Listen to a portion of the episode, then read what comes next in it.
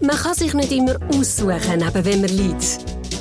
Drei Patientinnen unter einer Decke. Eine Spitaldramödie in 25 Folgen von Simon Lipsig. Die Marina Kehl nimmt den Keutschki aus dem Maul und klebt ihn aufs Tischli neben ihrem Spitalbett. Sie ist parat.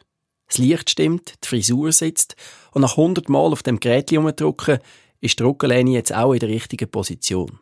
Wenn die Marina genau so in die Kamera von ihrem Handy hineinschaut, hat sie weder ein Doppelkinn noch die Nase zu weit oben. Sie muss einfach genau so bleiben. Sie darf sich einfach null bewegen. Gut, kann sie ja fast nicht. Ohne Schmerzen. Mit dem letzten Video ist der Marina der Durchbruch gelungen. Wirklich, die ist voll durch die Decke geschossen. Also wortwörtlich. Sie ist auf den hohen Lindenbaum geklettert, hinter ihrem Elternhaus, und hat ihren Follower das Baumhäuschen gezeigt, wo sie ihre halbe Kindheit drin verbracht hat. Es hat noch genauso ausgesehen wie dort. Der ausbleichte Teppich, Salontischli, die Bücherkiste. Die Marina hat sogar noch das vergilbte und halb verfötzelte Galida Unterwäschheftli gefunden, wo ihre Brüder nach dem Papiersammeln mit der Pfadi heimgebracht hat. Ganz stolz war er, dass sie ein Sexheftli, hat er immer wieder gesagt, ein Sexheftli. Und es ist halb voneinander bröselt, was die Marina vor der Kamera durchgeblättert hat. Das Videotagebuch von der Marina heißt Marinas Welt.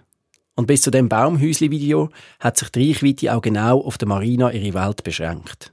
Ihre Mutter, ihre Brüder, ihre Cousine, die in England lebt, und ihre ehemalige Geigenlehrerin sind die einzigen Abonnenten gewesen.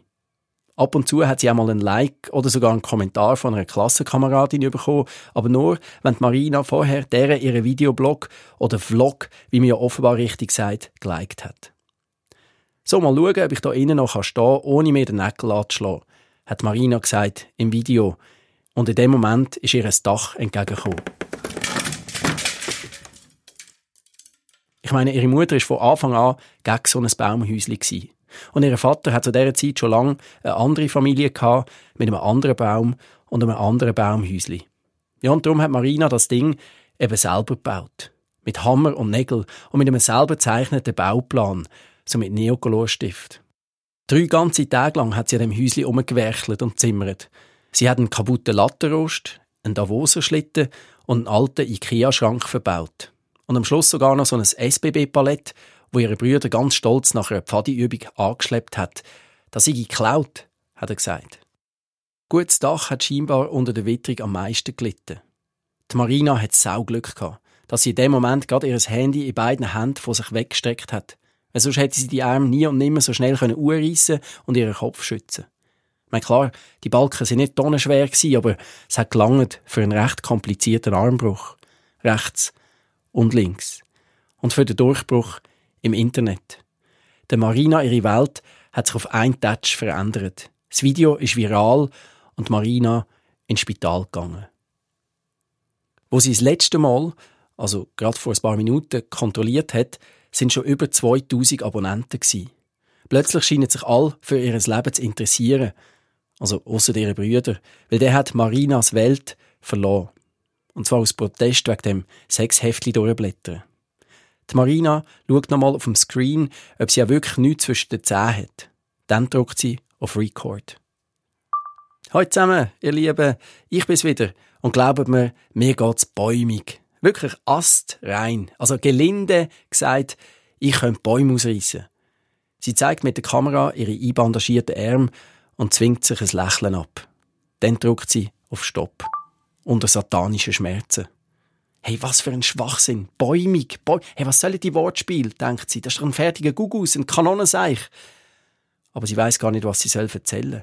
Sie hat keine Ahnung. Sie weiß nur, dass sie so schnell wie möglich muss ein Video nachliefern. Wirklich, jetzt muss sie einfach eins raushauen, und zwar ein gutes. Jetzt darf sie ihre Follower nicht enttäuschen. Denk nachher, komm, denk nachher. Die Marina knübelt den Kreutschki vom Tischli weg und nimmt ihn wieder ins Maul in dem Spitalzimmer ist es sau langweilig. Ich meine, da wirst du auch nicht inspiriert. Der glänzige Linoleumboden oder, oder Linoleumboden oder wie man dem auch immer sagt. Vier Schränke, ein Tisch, ein WC, ein Feister und, und der, der, der Geruch. Die Marina hat gerade das fünfte Mal auf Record gedrückt. Da geht die Tür auf und zwei Krankenschwestern schieben zwei Patientinnen in ihr Bett rein. Beide schlafen oder sind betäubt. Eine alte und eine mittelalte. Der Marina gibt's fast etwas. Ich habe gemeint, ich bin da allein. Sie haben doch gesagt, es laufe nicht viel. Also ich kann da ungestört liegen. Sie, ich, ich muss schaffen. Das ist wichtig. Wo die beiden Krankenschwestern draussen sind, lüpft die Alte ihren weißen Kruselkopf und schaut Martina lang an. Und dann sagt sie, wichtig. Also wichtig für so ein junges Pflänzchen wie sie, ist doch nur so schnell wie möglich da wieder rauszukommen. Und nehmen Sie doch bitte den Kaugummi raus. Also, also das ist ja wirklich unanständig. Drei Patientinnen unter einer Decke. Eine Spitaldramödie von Simon Lipsig. Alle Folgen auf ksb.ch-lipsig.